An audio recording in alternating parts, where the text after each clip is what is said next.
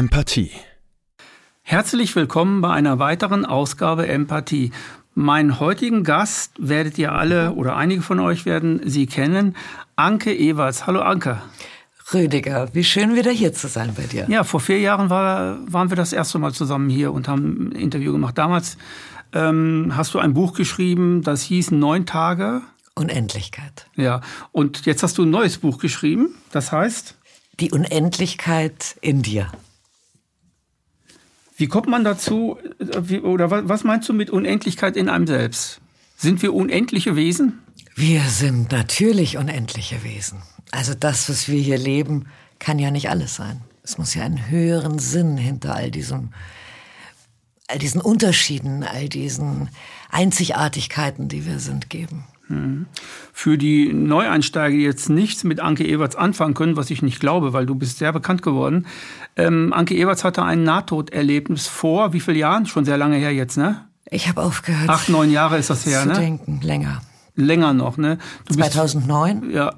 Und hast, ähm, hast dich ähm, nach diesem Erlebnis vollständig verändert. Dein ganzes Leben hat sich geändert. Du warst vorher eine Fragende, jetzt bist du eine Antwortende.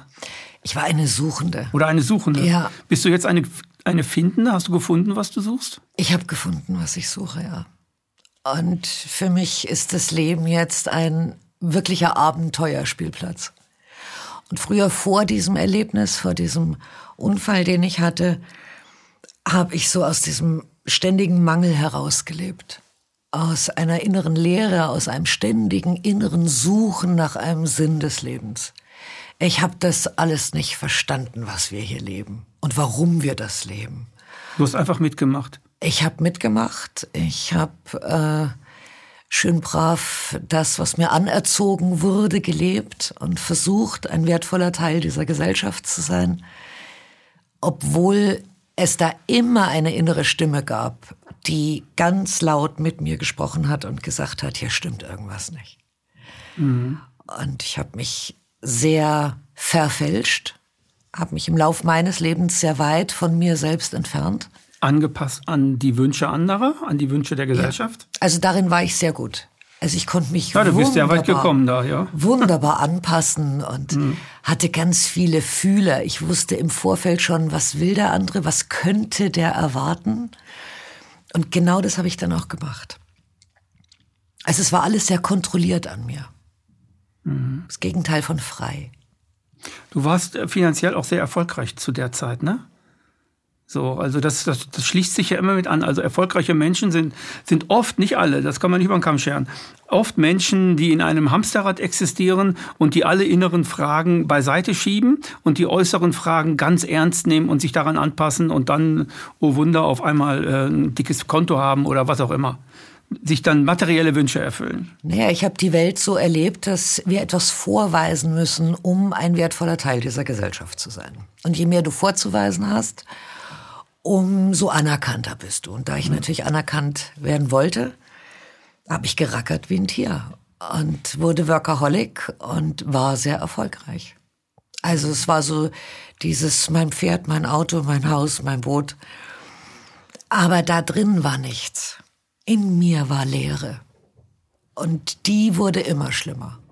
Du hast ja, ich glaube, in irgendeinem Interview oder in, irgendeinem Statement, was du gemacht hast, hast ja gesagt, ähm, du musstest damals dieses Ereignis äh, machen und wahrscheinlich hast du oder wurde es inszeniert, damit du quasi äh, weiterkommst und äh, in die andere Welt rein, reintauchst.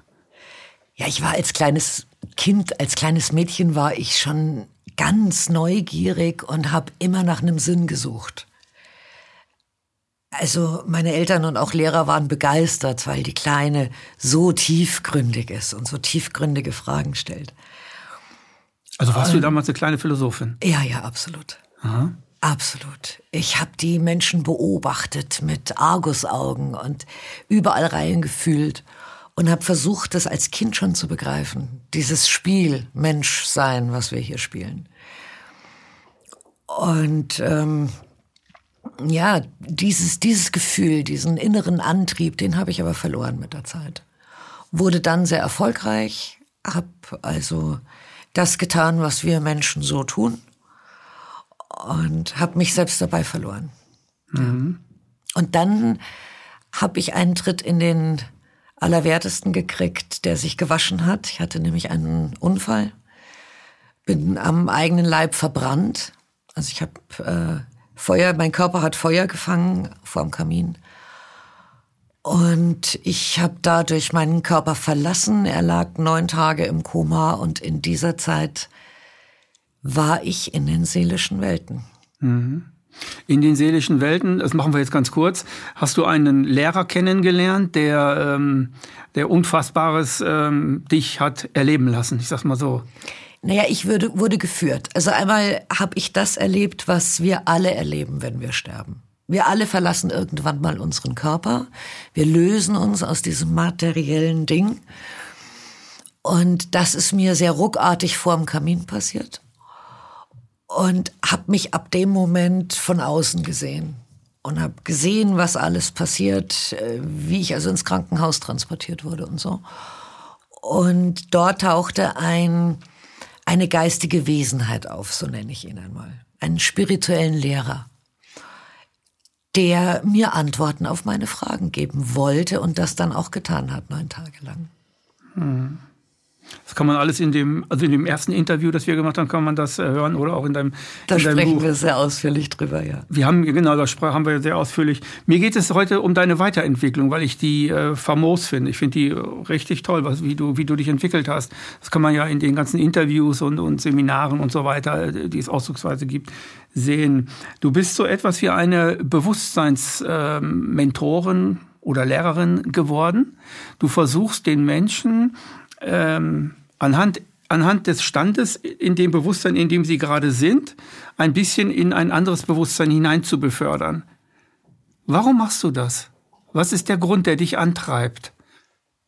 Ich habe etwas erlebt, was mich aus dieser Illusion, in der ich immer war, so rauskatapultiert hat in eine eigene innere Wahrheit, in etwas Höheres, in diesen Sinn hinter all dem.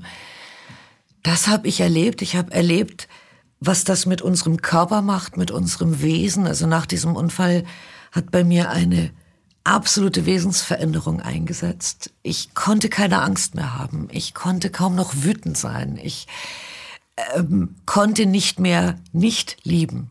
Mhm. Und diese innere Leere war komplett verschwunden. Und wenn man das mal erlebt hat, möchte man am liebsten jeden Mensch auf dieser Erde packen und schütteln und sagen, hör auf, dir Sorgen zu machen, hör auf, an dir zu zweifeln. Du bist so viel mehr, als du glaubst. Und das ist das, was mich antreibt. Ich, ich liebe die Menschen. Ich gucke ihnen zu, wie sie mit sich selbst ins Gericht gehen, wie sie versuchen, etwas zu leben, was ich früher auch versucht habe. Und ich weiß, wohin es führt da möchte ich Ihnen gern den Blickwinkel ändern und möchte Ihnen zeigen, was alles in uns steckt, in uns Menschen.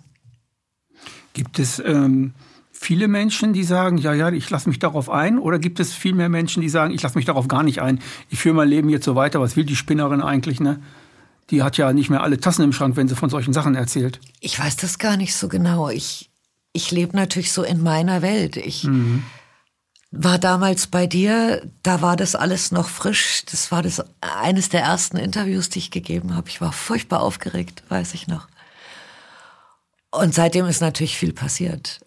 Und mittlerweile fülle ich Säle und mache sehr viel auch online mit sehr, sehr vielen Menschen. Und es wirkt wie eine Art Magnetismus. Also ich erzähle von dem, was ich erlebt habe und erzähle, was in uns für Möglichkeiten stecken und es kommen immer mehr Menschen in, in mein Feld. Und die sind natürlich begeistert. Also in dieser Community höre ich ganz oft, Mensch, Anke, genau darauf habe ich gewartet.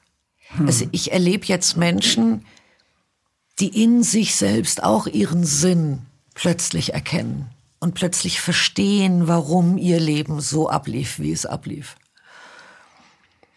Und die anderen, die das, die das nicht sehen, von denen kriege ich gar nicht mehr viel mit. Also ich bin sehr fokussiert auf, auf meinen Weg. Hm. Du bist quasi wie so ein Magnet, der einfach auf, ich sag mal, auf, auf eine vielleicht unerklärliche Weise genau die Leute anzieht, die auch äh, ein Verständnis dafür haben. Die das verstehen von vornherein oder die einen Hunger danach haben, das in sich zu öffnen, aber wissen nicht wie. Also ehrlich gesagt mache ich einfach nur mein Ding. Ich mhm. mache das, was mir am meisten Freude bereitet. Ich erzähle darüber, was ich erlebt habe. Mhm.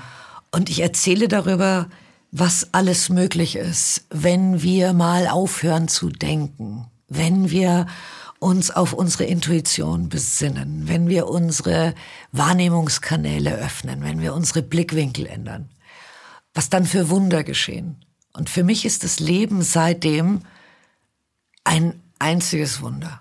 Früher war es ein Desaster und es war alles schwer und kompliziert und ich war auf das ausgerichtet, was alles nicht möglich ist.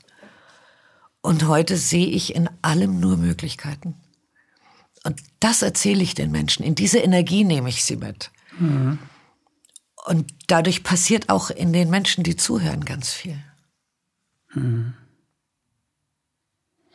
Wie ähm, erklärst du dir, dass, ähm, weil du selbst warst ja auch mal anders. Du selbst hast, ähm, du warst zwar immer eine Philosophin, aber du hast dich angepasst an das, äh, wo dich alle dann mochten. So, diese kleine Philosophin, ich weiß nicht, ob man die gemocht hat, aber die andere, die erfolgreiche Geschäftsfrau, die hat man halt gemocht die konnte sich Wege eröffnen und so weiter. Aber in dir war so eine Art, ich sag mal einfach Trauer, wo du gemerkt hast, ich verliere ja dieses innere kleine Kind. Was mache ich eigentlich mit mir? Ich missbrauche mich ja eigentlich selbst. Und dann kam das Erlebnis und so weiter. Es gibt sehr, also ich, ich zum Beispiel, ich schreibe sehr viel über Spiritualität hier auf dem Kanal Apollut und es gibt eine Watsche nach der anderen. Es gibt auch Leute, die sagen, wow, klasse, prima und so. Aber die, die, die Leute, die Menschen, die sich das nicht im entferntesten vorstellen können, äh, also überhaupt nicht, sondern glauben, das sei, ähm, äh, die meisten sagen zu mir zum Beispiel, dass ich, äh, ich würde ja den Kopf in den Sand stecken. Spirit, spirituelle Menschen stecken den Kopf in den Sand, weil die wollen die Probleme der Welt nicht sehen, stecken den Kopf in den Sand, damit sie das nicht fühlen können. Das ist völliger Bullshit. Stimmt natürlich nicht. Dass, äh, aber den Leuten das klar zu machen, gelingt mir gar nicht. Weil die hören dann gar nicht mehr zu. Das kann man, glaube ich, auch gar nicht. Nee, also ne? damit habe ich schon lange aufgehört. Ich hole die Menschen ab, die, die auch so einen Hunger in sich haben. Mhm.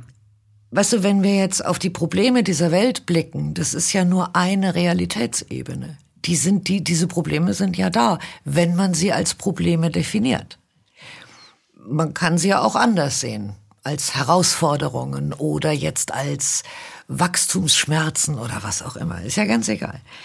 Nur es gibt ja mehrere Realitäten. Es gibt ja mehrere Arten, das Leben zu leben.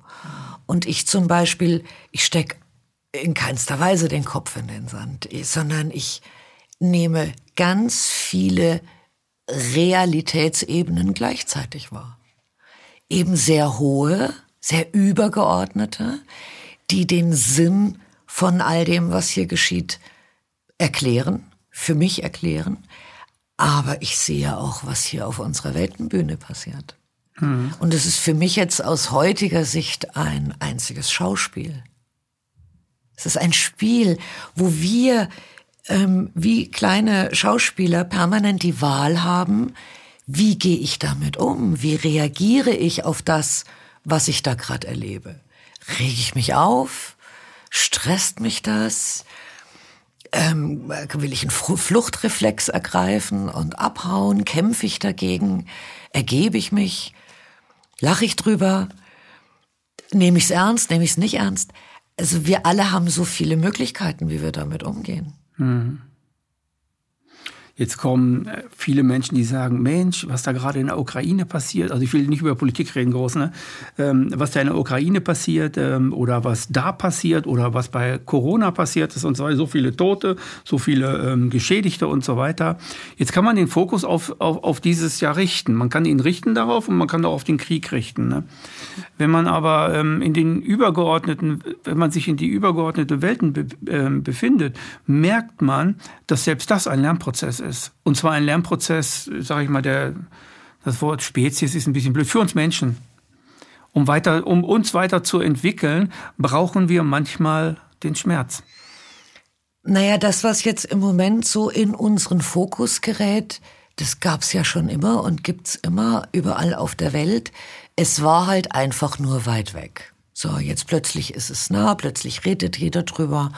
Also ist es in unserer Aufmerksamkeit. Und wir Menschen neigen dazu, mit Scheuklappen durchs Leben zu laufen. Also wir, man legt uns irgendwas unter unser Brennglas und das ist in unserem Blickfeld und da regen wir uns jetzt drüber auf oder wir blenden alles andere aus.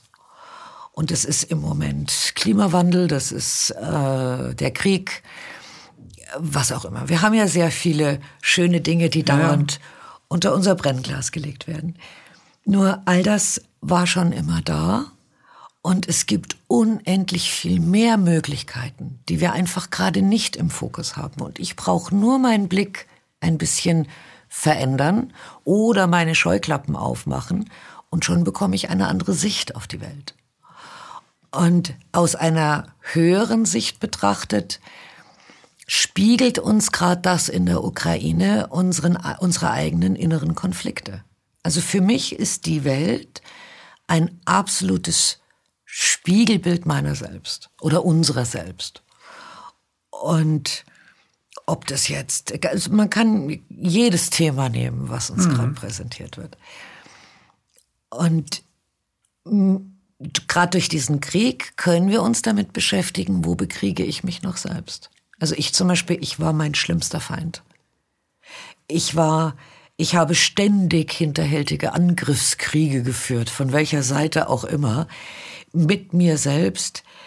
Ich, ich habe mich verletzt, weil ich gegen mein Naturell gearbeitet habe oder gewirkt habe. Und wenn wir dann in uns Frieden finden, dann blendet sich auch dieses Thema im Außen aus. Wir gehen, können ganz anders damit umgehen. Wir kommen in einen Frieden. Hm. Ich glaube, dass der Mensch äh, von Natur aus genau das ist, was du gerade beschreibst. Ich glaube, dass wir in einer Welt leben, in der bestimmte Anpassungsprozesse ähm, ähm, jeden zwingen, ein anderer Mensch zu werden als das, was er im Inneren von Geburt an sein sollte oder wie er auf die Welt gekommen ist, mit welchen Angeboten auch immer. Und das schleift sich mit der Zeit raus. Und ähm, bei vielen bleibt es eine Sehnsucht, unaussprechlich, je älter man wird. Und bei einigen gibt es ein Wumm, ein Erlebnis und dann öffnet sich das alles wieder, die komplette Natur.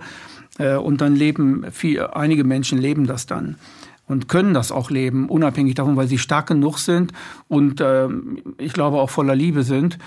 Das ist die Stärke, die man dann hat, äh, um das wirklich zu leben. Und äh, das ist halt schwierig für viele Menschen, naja, das zu öffnen. Mir geht es um das Öffnen dieses Kanals, der in uns allen ist. Des Blickwinkels. Weißt ja. du, als Kind kommen wir auf diese Welt, wir kennen keine Angst, wir haben keine Meinung, wir sind einfach nur neugierig. Und alles, was wir so heute als Erwachsene erleben, das wurde uns anerzogen oder vorgelebt. Andere machen das so, also machen wir es nach.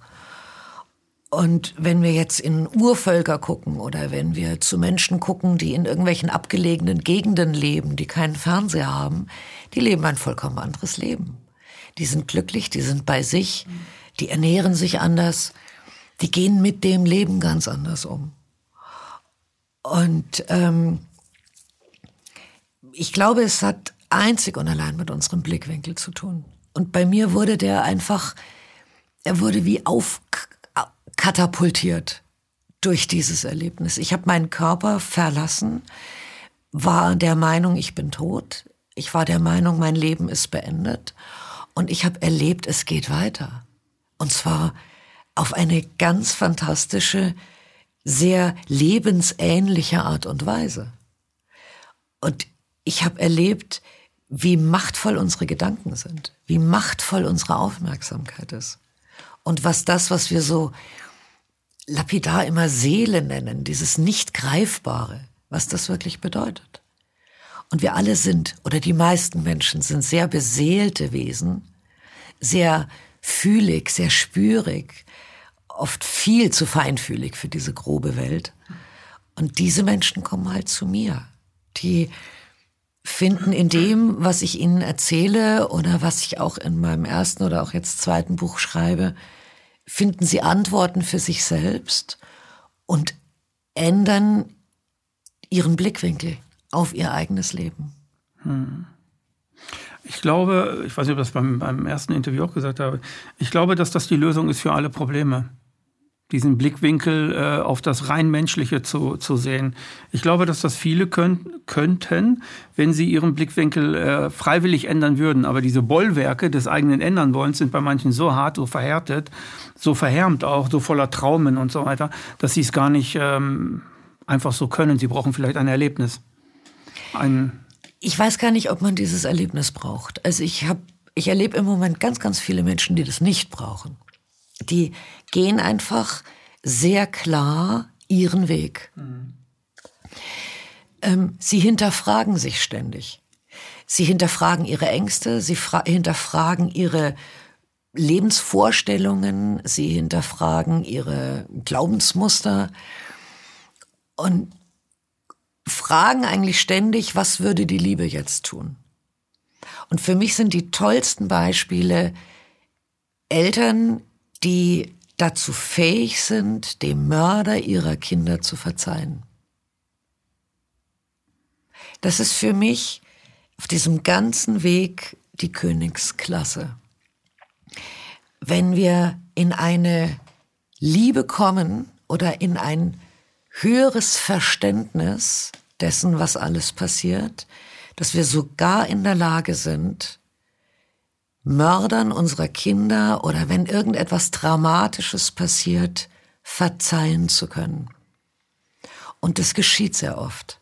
Viele Menschen kommen in diesen Zustand, weil sie sehr gottgläubig sind, weil sie ähm, in, eine, in eine Liebe kommen, die fähig ist zu verzeihen, sich selbst, aber auch anderen Menschen. Aber wie kann man diese Liebe beschreiben? Also ich höre, ich, äh, man hört das sehr häufig. Ich, ich rede ähnlich so mit, vielen Leuten. Ähm, aber ähm, es ist sehr schwer, den Leuten klarzumachen, eine Liebe zu entwickeln, die darüber hinausgewachsen ist, Hass und äh, Mordlust gegenüber den Mörder meines Sohnes oder meiner Tochter oder meiner Frau zu entwickeln. Die meisten Menschen ähm, wollen den erstmal töten. So. Wie kommt man aber in eine solche Liebe hinein? Was, was für ein Bewusstsein ist das? Ich kann mir das Bewusstsein nur als ein solches vorstellen, das um alles Menschliche weiß. Nicht nur die Schwächen und die Stärken, sondern auch das Weiterleben als Existenz außerhalb des, des Materiellen. Also es gibt eine Weiterbegegnung der Menschen, ähm, die mit anderem Leben oder mit mehreren Lebensformen oder Lebenseinheiten mit sich selbst äh, zu tun haben. Also wir leben nicht nur einmal, wir leben vielleicht fünfmal. Wir hab, ich habe vielleicht schon 500 Kinder, du vielleicht auch. Ich habe vielleicht 35 Ehefrauen oder, oder, oder Freundinnen, was auch immer. Das, das reicht alles nicht. Das reicht alles nicht, genau. Man muss das aus, also äh, wenn, dann, dann kann man das, glaube ich, nur, wenn man das aus so einem Bewusstsein heraus wirklich nicht mit dem Verstand, sondern emotional erfasst hat, gefühlsmäßig erfasst hat. Und dann ist man in dieser Liebe drin und dann ist das zwar traurig und, und man weint auch und so weiter, aber man will ihm vergeben, die, die Vergebung. Ja, da sind wir in Wirklichkeit bei Jesus, ne? Bei ja, der Jesus, genau. beim Jesus man, man geht in etwas Höheres. Also für mich war es nie vorstellbar, dass wir Menschen hier 100 Jahre leben Du als Rüdiger, ich als Anke, wir hier in Europa, andere Menschen in Afrika. Ähm, 100 Jahre ist für, es ist nichts. 100 mhm. Jahre ist wie ein Sandkorn. Ja. Das ist in der Zeit gesehen nichts. Und das soll alles gewesen sein? Dafür das alles? Dafür unser mhm. Körper, der ein solches Wunderwerk ist? Der, der ist so grandios, dass die Wissenschaft wahrscheinlich noch tausend Jahre braucht, um ihn wirklich zu erforschen. Ähm, das kann, das kann nicht alles sein.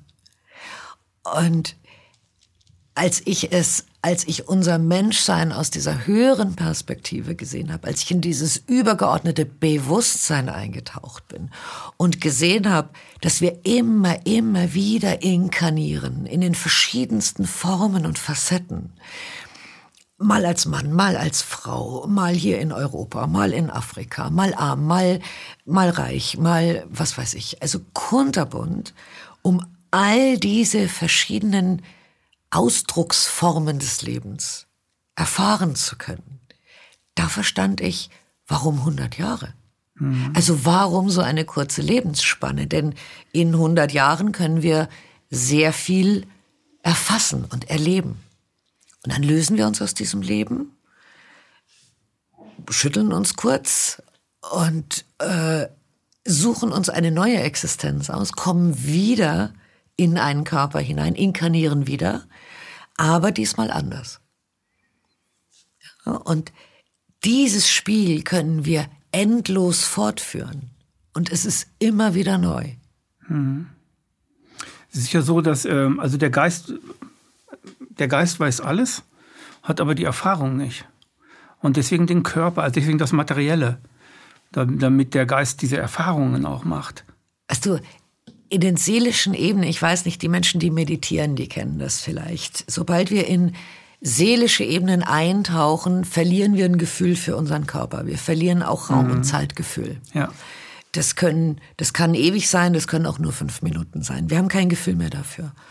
Und genauso ist es in diesen seelischen Bereichen. Es geschieht alles durch einen einzigen Impuls, einen einzigen Gedanken. Weißt du plötzlich Dinge. Es, ähm, du bekommst Antworten auf deine Fragen, egal was du gerade für einen Impuls aussendest. Aber hier in einem Körper ähm, Materie berühren zu können, etwas trinken zu können, mit unseren Beinen von A nach B gehen zu können, ein Ziel zu haben, auf dieses Ziel hinzuarbeiten, dann es zu erreichen, miteinander zu lachen, zu streiten, sich wieder zu versöhnen, zu leiden und sich zu freuen, das sind emotionale Erfahrungen, das geht als Seele nicht. Die Seele schwingt immer in einem bedingungslosen Gleichklang.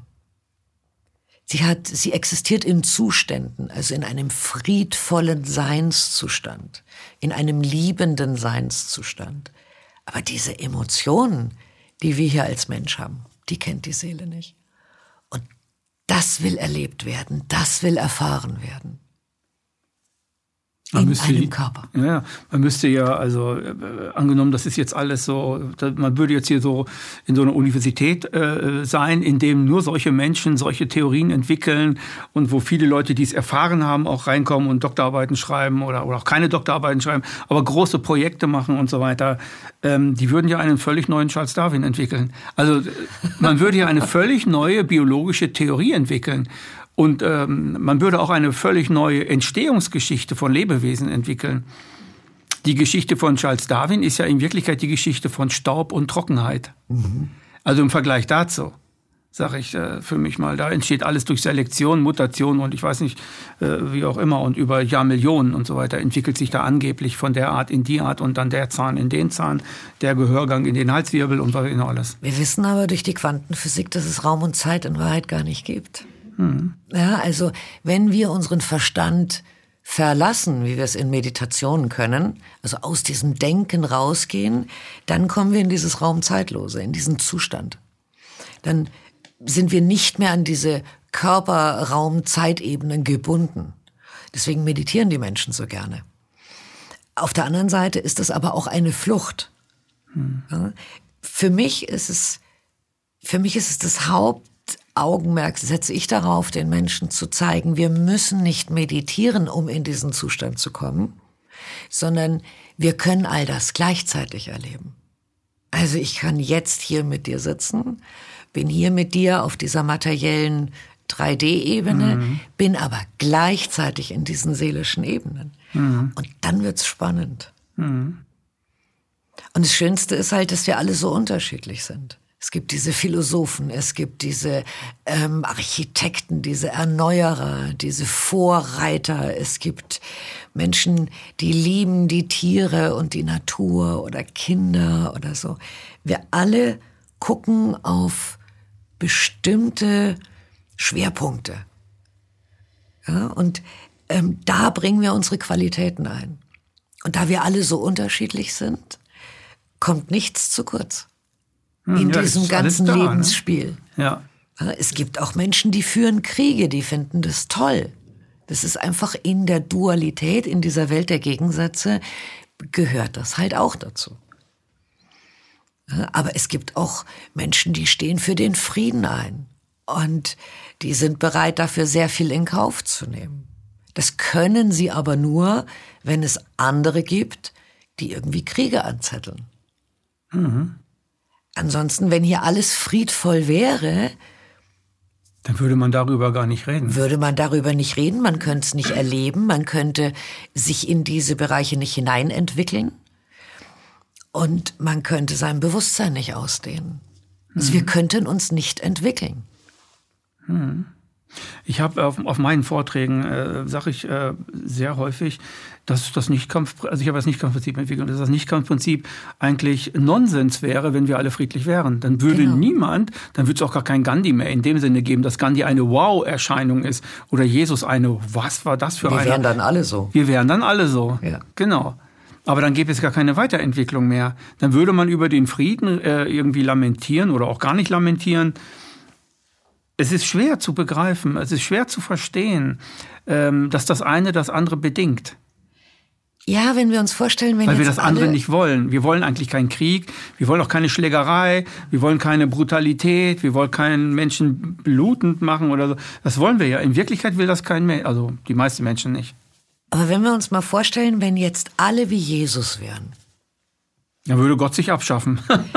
dann hätte das hier bald keinen Sinn mehr. Nee, das ist schon richtig. Weil dann wäre alles total in Ordnung. Der Frieden arbeitet sich ja an, an der Destruktivität, nicht am Krieg alleine, an der Destruktivität der Menschen halt ab. Äh, und wenn es diese Destruktivität nicht gäbe, also die Zerstörung des Lebendigen, ähm, dann ähm, wäre es schwierig, äh, weiterzumachen mit Friedenstheorien.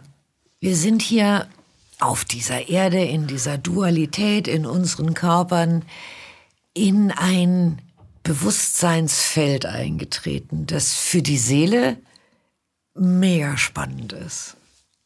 Also das, sie kann hier Erfahrungen machen, die in den seelischen Ebenen nicht möglich sind. Gerade durch diese ganzen Unterschiede und durch dieses enorme Entwicklungspotenzial. Leid gibt es in den seelischen Ebenen nicht. Angst auch nicht. Es gibt auch keinen Mord, es gibt keine Wut, es gibt dort. Was ist die Hauptschwingung der Seele? Ist das ähm, Gleichklang? Gleichklang, ne? Ich wollte gleich, gerade Gleichmut sagen. Gleichklang. Einklang, das ist, ja. Ja, Gleichklang, Einklang und so. Sowas ist das, ne? Es ist aus menschlicher Sicht langweilig. Also, ich muss immer lachen. Ich frage ganz oft die Menschen, wer möchte das erleben, was ich erlebt habe? Und dann gehen ganz viele Arme hoch. Mhm. Und ich muss immer lachen. Denn das war unfassbar interessant, aber viel interessanter ist es hier, Mensch zu sein. Du bist eine der wenigen Nahtoderfahrenen. Das bringe ich jetzt mal ein, der das sagt. Die meisten Nahtoderfahrenen oder viele, die Bücher schreiben, Nahtod und so weiter, die wollen alle wieder in dieses Gefühl rein. Nein. Und alle wollen sie, sie streben eigentlich dann, äh, ja, so ein bisschen nekrophil zu werden, also in den Tod hinein, sich hinein, selbst hineinzudichten.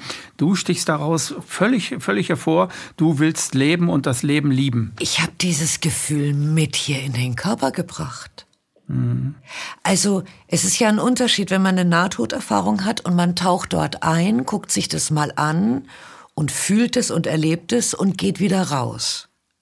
Dann hat man natürlich einen unglaublichen Verlust, weil wenn du das mal erlebt hast, dann willst du da immer wieder hin.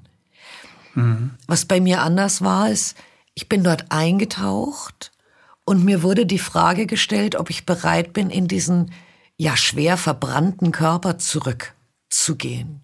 Und du wolltest ja erst nicht, ne? Und dann habe ich gesagt, nein, in das Ding gehe ich nicht mehr rein. Mhm. Der sah ja auch furchtbar aus. Also Aufgedunsen, ganzes ne? Gesicht, ich hatte keine Gesichtshaut mehr, es war alles verbrannt, zweiten und dritten Grades. Und dann habe ich frecherweise zwei Bedingungen gestellt. Und habe gesagt, ich gehe da schon wieder rein, aber unter zwei Bedingungen. Erstens, ich will das, was ich jetzt hier erlebt habe, nie wieder verlieren. Und ich möchte, dass mein Körper heilt. Also ich habe keine Lust, mhm. wie ein Monster durchs Leben zu laufen, denn ich fühlte mich vorher schon schrecklich und habe gesagt, also das will ich nicht. Und dann wurde mir versprochen, dass beides äh, absolut äh, möglich ist. Und meine Haut heilte sehr, sehr schnell und ich habe auch dieses diesen Zustand, in dem ich da war, den habe ich mitgebracht. Also der ist jetzt immer in mir. Ärzte haben sich ja auch gefragt, wie das sein kann, dass deine Haut so wunderbar geheilt ist. Die, also du warst quasi so eine, wie nennt man das, so ein, so ein Exempel, so ein, so ein, das haben die Ärzte auf jeden Fall so gut wie noch nie gesehen. Dass jemand aus dieser Verbrennung heraus wieder so wunderbar aussehen kann. Sehr selten. Also ich sollte sofort in München-Bogenhausen zum in dieses Fotostudio gehen, Ab ins Lehrbuch, ne? Bilder machen mhm. und es anderen Brandopfern zeigen. Vor allem, weil ich halt nie eine Nach-OP hatte oder nicht in Reha war. Ich habe mich ja selbst aus dem Krankenhaus ja. entlassen und habe nichts gemacht, außer mich zu lieben und das Leben zu lieben und diesen Körper zu lieben. Also ich glaube, bei mir ist das Phänomen, ich war vorher nicht Liebe und danach war ich so voll davon, dass ich es nur noch versprühen konnte und wollte und weitergeben wollte. Mhm. Deswegen liebe ich das Leben. Also diese seelischen Welten sind wirklich langweilig im Vergleich zu dem, was wir hier zur Verfügung haben. Wir haben doch dauernd in jedem Moment die Wahl, wie möchte ich mit den Dingen umgehen? Bin mhm. ich eben jetzt wütend? Reagiere ich auf ein Gespräch wie dieses mit so ein Quatsch? Oder sage ich, Mensch, was wäre denn, wenn da irgendwas dran ist? Also ich habe doch die Möglichkeit, tiefer zu gehen, ja. wenn einen diese Tiefe interessiert. Wenn man allerdings lieber auf der Oberfläche des Lebens bleibt, es kann ja auch sehr spannend sein, ähm, dann hat man auch auf dieser Oberfläche viele Möglichkeiten, wie man seinen Alltag gestaltet. Und das, also ich finde das toll. Ich finde das auch toll. Aber bringt mich jetzt zu der Frage, es gibt ja sehr viele Menschen, die wollen oberflächlich bleiben. Und es gibt sehr viele Menschen, die können gar nicht oberflächlich bleiben, die müssen immer in die Tiefe gehen, wenn es sie interessiert.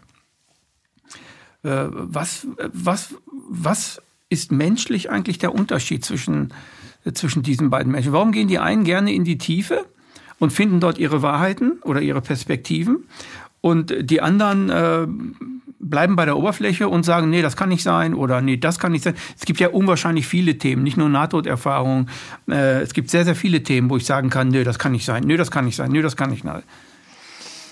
Also ich würde da ja schon mal aus diesem Entweder-Oder-Ding rausgehen und so in so ein sowohl als auch. Wir haben ja vorhin gesprochen, dass wir sehr viele Existenzen, sehr viele Leben haben. Und ich bin mir sicher, dass ich sehr viele Leben gelebt habe, in denen ich sehr oberflächlich war und in denen es einfach nur darum ging, habe ich was zum Essen auf dem Tisch und funktioniert das alles, was ich mir so vorstelle. Und jetzt bin ich aber so eine Forscherseele und so eine Entdeckerseele. Ich bin also als, als in, aus meinem Wesen, von meinem Wesen her schon sehr ähm, wissbegierig und neugierig und liebe deswegen die Tiefe. Und habe jetzt ein Leben, wo es wirklich darum geht, zu erkennen, warum bin ich hier.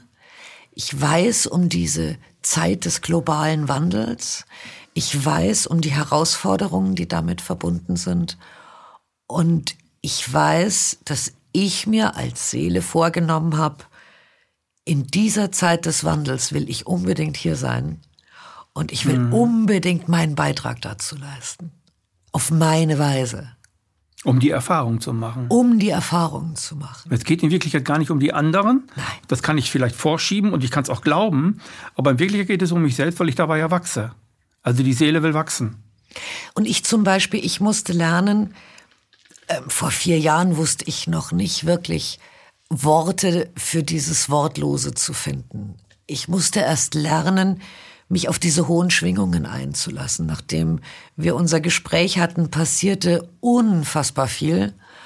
In einer enormen Geschwindigkeit mhm. kamen Menschen auf mich zu, Situationen auf mich zu, wo ich mich immer wieder neuen Herausforderungen stellen musste, vor denen ich richtig Angst hatte, weil ich stand noch nie auf großen Bühnen. Und ich war damals in einer Situation, ich wusste gar nicht, wie kann ich über solche Themen mit den Menschen sprechen? Also diese Angst war da, aber ich habe innerlich immer gesagt, ja, mache ich. Also ich bin so ein Angstjunkie. Und ähm, immer wenn ich merke, ich habe vor irgendwas Angst, dann mache ich es erst recht. Mhm. Und das hat eine enorme Weiterentwicklung bei mir bewirkt in diesen vier Jahren. Und mittlerweile ist es so, dass ich ähm, mich 0,0 auf irgendetwas mhm. vorbereite. Da kann kommen, was will. Ich habe das Vertrauen entwickelt, dass ich mich auf jede neue Situation bedingungslos einlassen kann und staunend beobachten kann, wie dadurch Qualitäten in mir selbst äh, wach werden, erlebbar, fühlbar werden, die ich vorher in mir noch nicht gespürt habe. Und sie manifestieren sich auch in einem selbst. Ja. Sie bleiben dann da drin. Äh, ich habe, ähm, als ich dieses Nichtkampfprinzip geschrieben habe, mir viel, jetzt ist das schon länger her, ne, haben mir in den ersten zwei Jahren eine Menge Leute irgendwas vorausgesagt, wo ich sagte, ihr spinnt ja. Und das ist eingetreten. Und ich habe so viele, so wie du auch in deinem Bereich, so viele Gespräche und äh, Vorträge, Seminare gemacht, wo ich dann letztlich alle Fragen um die Ohren geknallt bekam, äh, bei denen ich mir unsicher war, die, die, dessen Antworten ich in dem Moment gar nicht kannte, die aber, ähm, als die dann da waren, sofort wusste, weil man das ist weil es sich in, in einem selbst ausbreitet und ja nicht Besitz über einen nimmt, aber es breitet sich aus, es eröffnet sich, es ist, man ist das. Du agierst nicht mehr aus dem Kopf heraus. Aus dem Fragenden, ne? Sondern du bist ja. offen. Genau. So wie jetzt auch in unserem Gespräch. Du hast keinen Zettel in der Hand, in dem du dir im Vorfeld Fragen überlegt hast, sondern du lässt dich auf ein Feld ein. Mhm. Und das ist das, was ich vorhin Seele meinte. Das ist dieses Übergeordnete. Das ist ein Feld, in dem ergeben sich die Antworten dann oder die Antworten kommen automatisch. Und du hm. lernst sie auszusprechen und hast wahrscheinlich ganz oft dann das Gefühl, oh, das ist aber spannend, was ich da gerade gesagt ja, habe. Ja, genau. Ne? also man hat dann ja. so einen Beobachter dabei, mhm. der sich selbst dabei beobachtet. Das ist aber interessant. Mhm. Das kann der Kopf gar nicht. Würden wir uns hier auf mentaler Verstandesebene unterhalten, würde das Gespräch ganz anders aussehen. Das würde ja gar nicht funktionieren. Nein. Es würde mit dir nicht funktionieren. Ja. Das würde, dann wäre ich wahrscheinlich äh, oberflächlich. Ich müsste oberflächlich sein. Ja, und es wäre mir sehr langweilig. Ja, glaube ich auch. Was ist für dich Bewusstsein? Oder wie würdest du Bewusstsein beschreiben? Das ist ein schwieriges Feld, ne? Also ich, weil es ja so groß ist. Ähm, Bewusstsein ist alles, was wir sind. Mhm. Ähm, ich ich würde es eher umdrehen. Was ist für dich nicht Bewusstsein? Also habe ich mich oft gefragt, was ist nicht Bewusstsein? Wir Menschen tendieren dazu, dass wir uns selbst sehr oft ähm, nicht wahrnehmen wollen, also nicht fühlen wollen, dass wir uns ähm, rationalisieren, dass wir versuchen, uns selbst in Schubladen einzuordnen und in Schubladen denken. Und das ist für mich eine Unbewusstheit. Wenn ich jetzt stark bewerte, wenn ich jetzt dir irgendwelche Vorwürfe um die Ohren haue, weil man das so macht oder weil ich das mal gehört habe. Sehr oberflächlich. Das ist für mich ein Nichtbewusstsein. Sobald ich aber mich öffne und bereit bin, die Natur wahrzunehmen oder mich auf andere Menschen einlasse, in dem Moment bin ich schon in meinem eigenen Bewusstseinsfeld. Dann ist, dann kann man, also so wie ich das jetzt verstanden habe, könnte man sagen, Bewusstsein ist Lebendigkeit. Bewusstsein ist Lebendigkeit. Ja. Sowas, ne? Aber jedes, jedes Wasser besitzt ja ein eigenes Bewusstsein. Das mhm. Holz besitzt ein eigenes Bewusstsein. Ja. Selbst diese Stühle, auf denen wir sitzen, tragen die Energie einer Idee in sich. Irgendjemand hatte mal die Idee, diesen Stuhl so zu entwerfen. Und diese Idee entstammt einem Bewusstsein. Und wurde dann, dann wurde dieser Stuhl manifestiert. Jemand hat sich Gedanken gemacht über die Farben. All das ist Schwingung. Und in diese Schwingungen kann man eintauchen. Mhm. Also wir Menschen sind zu so viel mehr in der Lage, wenn wir aufhören würden, so begrenzt zu denken. Wenn wir anfangen würden, in Wundern zu denken, in Möglichkeiten zu denken, in Schwingungen zu denken, dann entgrenzen wir uns sofort. Wittgenstein hat ja mal gesagt, ähm, man kann nicht weiter denken, als man sprechen kann. Die Sprache ist das Denken. Jetzt vereinfache ich das. Wir müssten ja dafür ganz andere Worte finden. Also unsere Sprache ist ja in Wirklichkeit eine sehr funktionale Sprache, eine sehr materielle Sprache, die ja Schwingungen, ja Schwingungen gibt es in der Physik. Wenn ich das Feld anmache, dann siehst du da die Schwingungen. Im Oszillographen kannst du sie sehen. Und das ist für uns so Schwingungen. Wenn wir aber die Lebendigkeit, also wenn wir Schwingungen lebendig machen, müssten wir das auch in Sprache lebendig machen. Und ich glaube, das ist, ähm, das ist das allererste, was geschehen müsste. Wir bräuchten eine Sprache, die unser Denken da, da, ähm, darin widerspiegelt.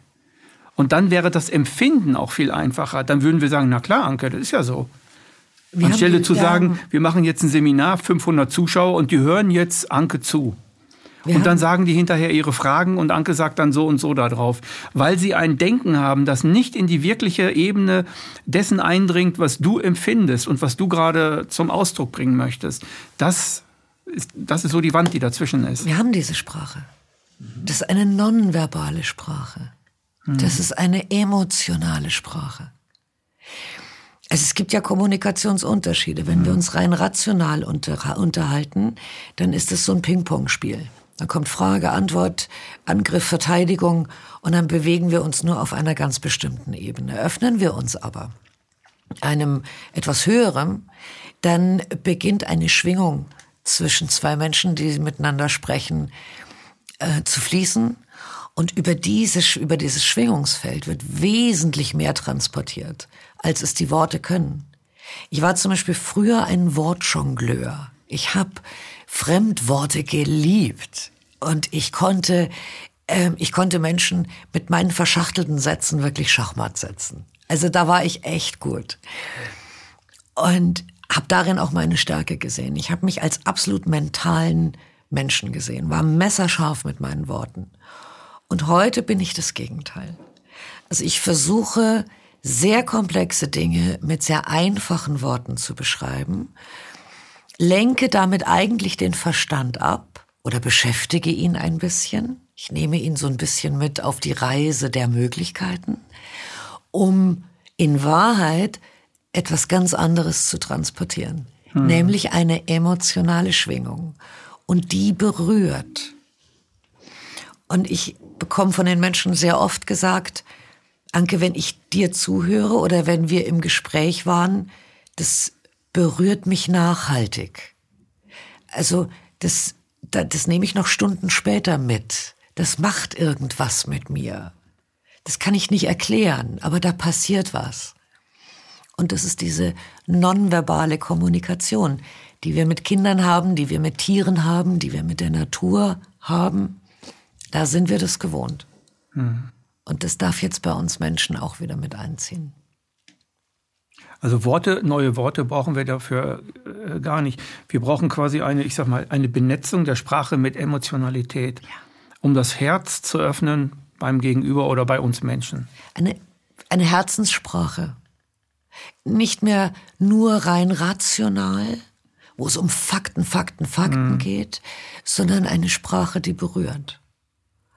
Und man merkt das sofort, wenn du ein Gegenüber hast, der dich wahrnimmt, dann bist du berührt davon. Dann macht etwas in dir auf.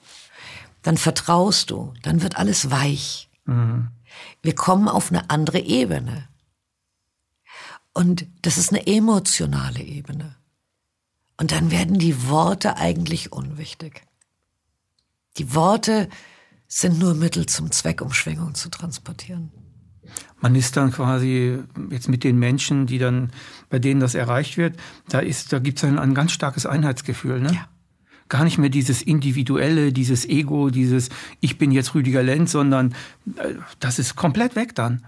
Sondern man ist dann irgendwie so komplett eins. Es ist ein neues, eine neue oder eine andere Form des Miteinanders. Ja, wir können rackern und tun und machen und ähm, kämpfen oder auch nicht.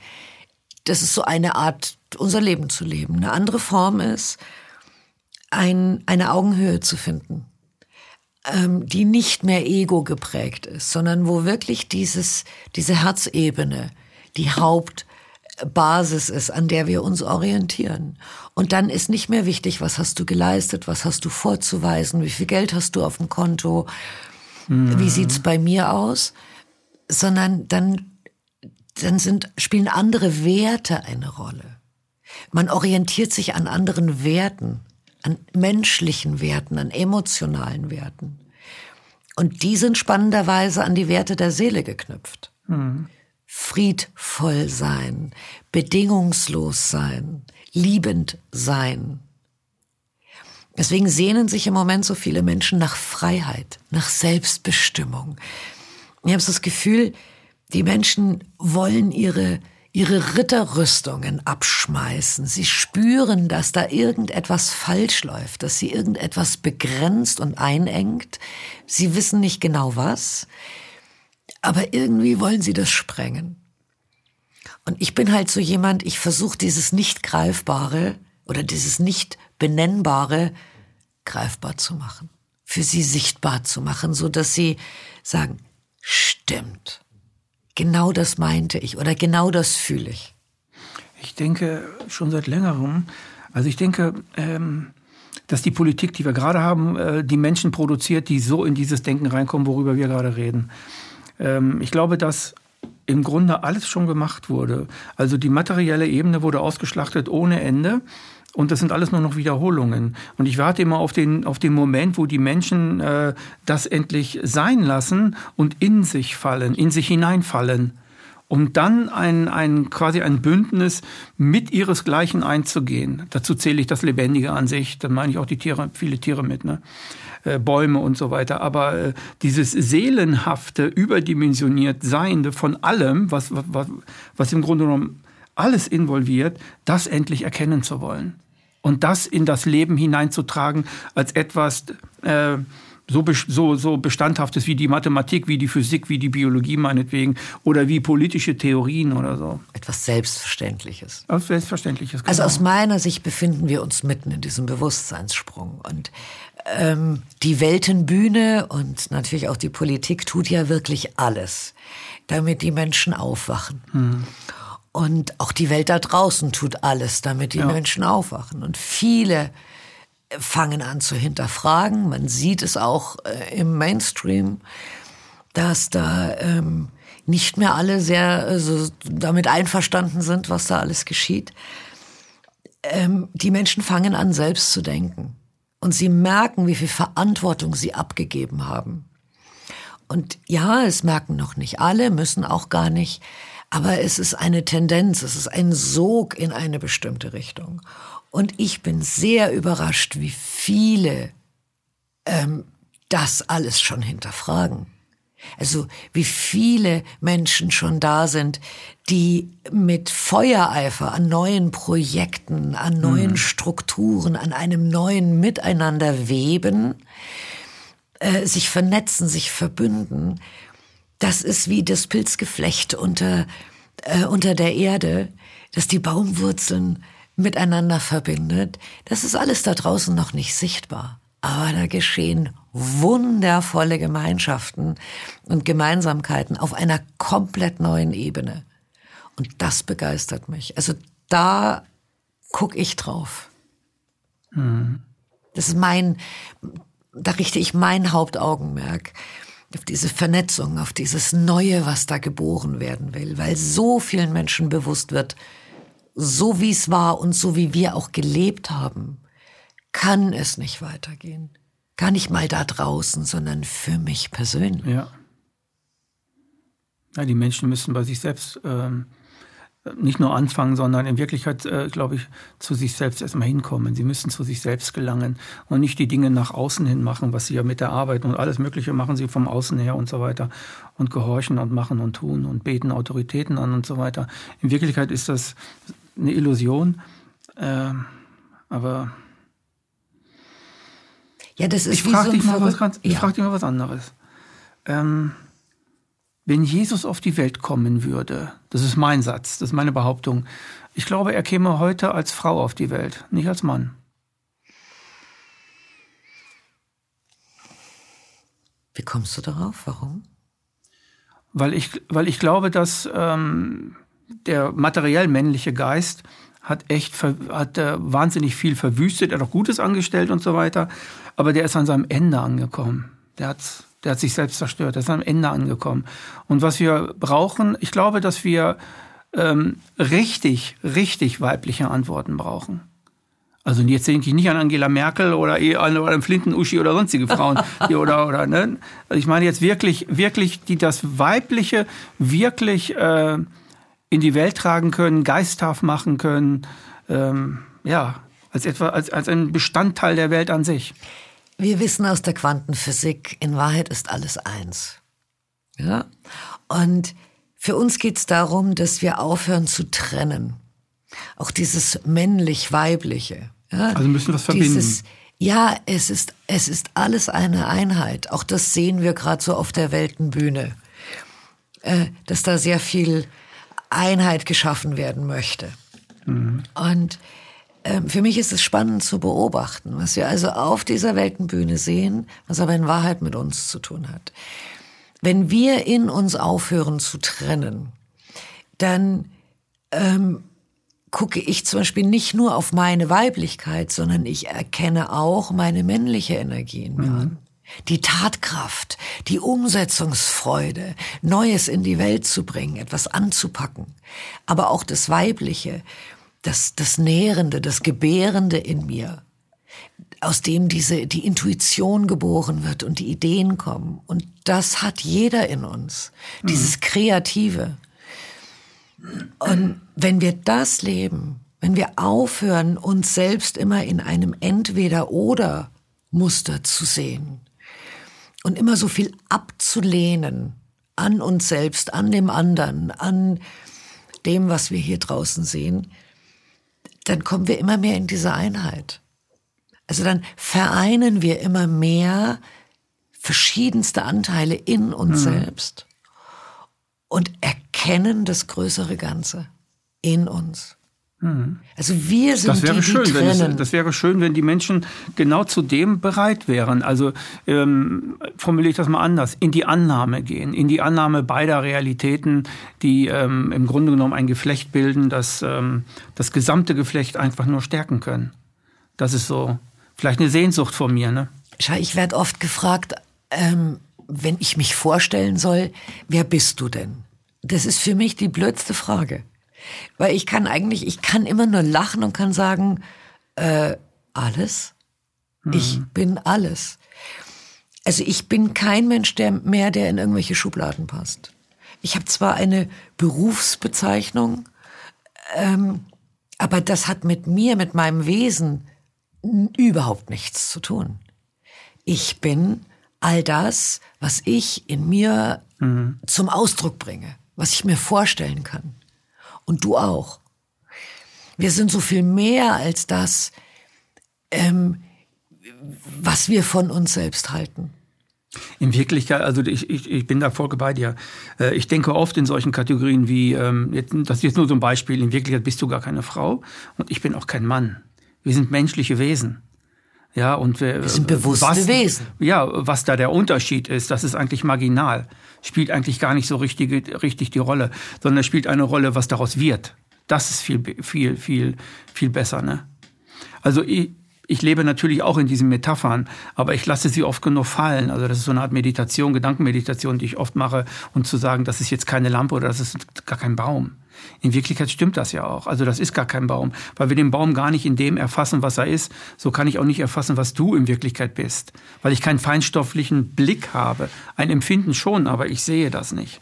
Weißt du, ich stand vor diesem Kamin und habe Feuer eingeatmet und wusste, ich krieg keine Luft mehr und ich wusste, ich sterb jetzt. Und habe mich einfach nur an etwas Höheres gewandt und habe gesagt, okay, dann mach. Weil äh, mir nichts anderes mehr übrig blieb. Also ich habe diesen Körper verlassen und habe gelernt und erfahren, es geht weiter. Und dieser Körper, ob das jetzt eine Frau ist oder ein Mann ist oder was immer wir hier gerade für eine Schauspielrolle übernehmen, mhm. der spielt überhaupt keine Rolle. Das ist einfach jetzt nur eine, die Rolle eines Schauspielers, der einen, einen bestimmten Schwerpunkt hat. Mehr ist es nicht. Was wir wirklich sind, ist viel, viel größer. Dazu brauchen wir diesen Körper gar nicht. Wir nutzen ihn jetzt im Moment nur für eine gewisse Zeitspanne. Und wenn man das einmal erlebt hat, dann fallen ganz viele Lebensfragen ab. Dann wird ganz vieles nicht mehr wichtig. Ob Mann, ob Frau, ob so, ob so. Auch Ängste werden nicht mehr wichtig. Eine Angst ist für mich ein unglaublich tolles Navi, hm wo unsere Qualitäten liegen. Mhm. Also wenn mir jemand sagt, ich habe so eine Angst vor dem und dem, dann strahle ich ihn an und sage, das ist ja genial. Freu dich drüber. Weil hinter deiner Angst liegen garantiert deine Qualitäten versteckt. Und dann zeige ich ihm Wege, wie er dorthin kommt. Also wir haben so viele Möglichkeiten. Gerade dadurch, dass wir hier Mensch sind mit Ängsten, mit unserem Kampf, mit unserer Art und Weise, unser Leben zu führen. Das ist so spannend. Also du, Karl, du hast die Fähigkeit, äh, die materielle Welt mit der geistigen Welt tatsächlich in einer Einheit zu sehen ja. auch. Ne? Und nicht, nicht zu sagen, wir müssen, weil das machen viele Spiritualisten, sagen, das Materielle, wir sind keine materiellen Wesen, Materie, Materie gibt's gar nicht. Bullshit, natürlich gibt es die. Und natürlich, ne, und du versuchst das zu verbinden. Sowohl als auch. Mhm. Also ich halte es für fatal, diesen Körper abzulehnen, unseren Verstand abzulehnen, unser Ego abzulehnen. Ja, um Gottes Willen, wir sind das doch. Ja. Das ist doch ein Teil von uns. Und das hat doch auch einen Sinn. Also wenn ich etwas von mir ablehne, ähm, dann, dann verleugne ich mich wieder. Mhm. Das hat ja alles einen Sinn, warum wir hier so leben, mit unseren Wesensanteilen. Und für mich ist alles diese Einheit. Und ich versuche immer diesen Sinn hinter allem nach wie vor zu erkennen, zu fühlen und zu leben. Und diese Verbindung herzustellen zwischen unserem ganz hohen schöpferischen Bewusstsein, das wir alle sind, das uns alle durch, durchfließt, durch, durchtränkt und unserem menschlichen Ich und unserer mhm. Freude und Leidenschaft. Danke, dass du hier warst, Anke. Von Herzen gerne. Das war eine weitere Ausgabe Empathie heute mit Anke Ewerts.